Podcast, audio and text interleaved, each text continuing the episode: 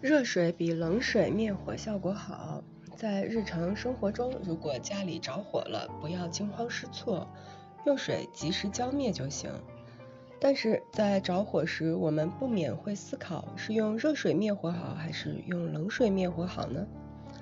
根据我们了解的一般常识，用冷水灭火效果更好，因为冷水可以迅速降低火的温度。的确，冷水灭火很好。但是要想更有效的灭火，最好是用热水。物体要想着火，必须满足三个条件：一是达到着火点，二是火源，三是有充足的空气。因此，要想把火扑灭，就得从这三个方面来加以遏制。冷水可以达到降低着火点的目的，但是另外两个条件却无法阻止。而用热水灭火，热水能在短时间内迅速气化，产生水蒸气。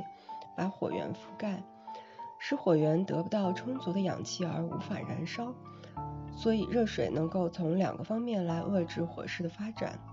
不过还是要注意，生活中一定要小心用火。